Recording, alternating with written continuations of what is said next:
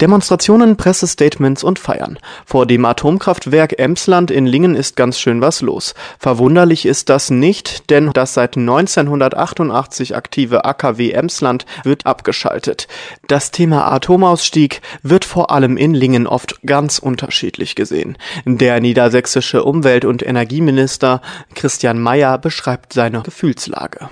Ja, das ist ein historischer Tag. Deutschland steigt jetzt aus. Die letzten drei Atomkraftwerke gehen vom Netz. Für mich als Atomkraftgegner, der in seiner Jugend schon als Schüler gegen Castortransport demonstriert hat, ist das was Besonderes, weil das Risiko eines Super-GAUs, eines schweren Unfalls besteht natürlich immer. Wir haben das in Tschernobyl erlebt, wir haben das in Fukushima erlebt. Und das endet. Und es endet vor allem, was mich freut, die Atommüllproduktion.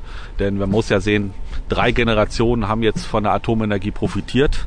Und wir müssen jetzt eine Endlagerung sicherstellen für 30.000 Generationen. Von Seiten der FDP und der Wirtschaft hatte es immer wieder Kritik am Atomausstieg gegeben. Ein oft erwähntes Argument gegen den Atomausstieg ist, dass es dadurch zu Versorgungsengpässen und steigenden Energiepreisen kommen könnte. Der Energieminister erklärt, warum das Abschalten der Atomkraftwerke für ihn trotzdem das Richtige ist. Das sind Zeiträume, die man sich nicht vorstellen kann und die Jugend muss bezahlen. Von daher war die Atomenergie nie irgendwie generationengerecht, sondern zu Lasten der kommenden Generation. Wir haben in Deutschland immer noch kein Endlager. Wir haben die Fehler gehabt bei der Asse erlebt, wo man unverantwortlich Müll in ein absaufendes Bergwerk gekippt hat. Jetzt sind wir dabei, den Müll wieder rauszuholen mit Milliardenkosten. Von daher war Atomenergie auch nie billig, wenn man sich diese Kosten anschaut, sondern die Zukunft gehört den erneuerbaren Energien und das sind Sonne und Wind.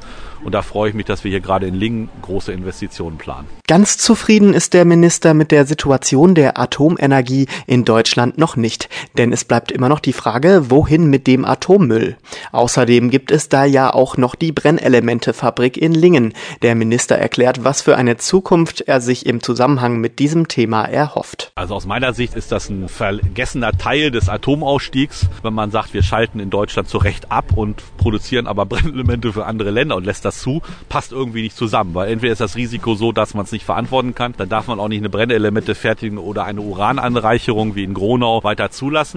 Das muss der Bund über das Atomgesetz machen. Die Bundesumweltministerin fordert das ja auch ein. Aus meiner Sicht wäre es auch sinnvoll, das jetzt auch zu tun. Dafür setzen wir uns ein als Land Niedersachsen. Nicht nur der Umweltminister begrüßt die Entscheidung, das Atomkraftwerk abzuschalten, auch die verschiedenen Initiativen gegen die Atomkraft, wie zum Beispiel der Bund für Umwelt und Naturschutz, sind hier um zu feiern, aber auch um zu demonstrieren.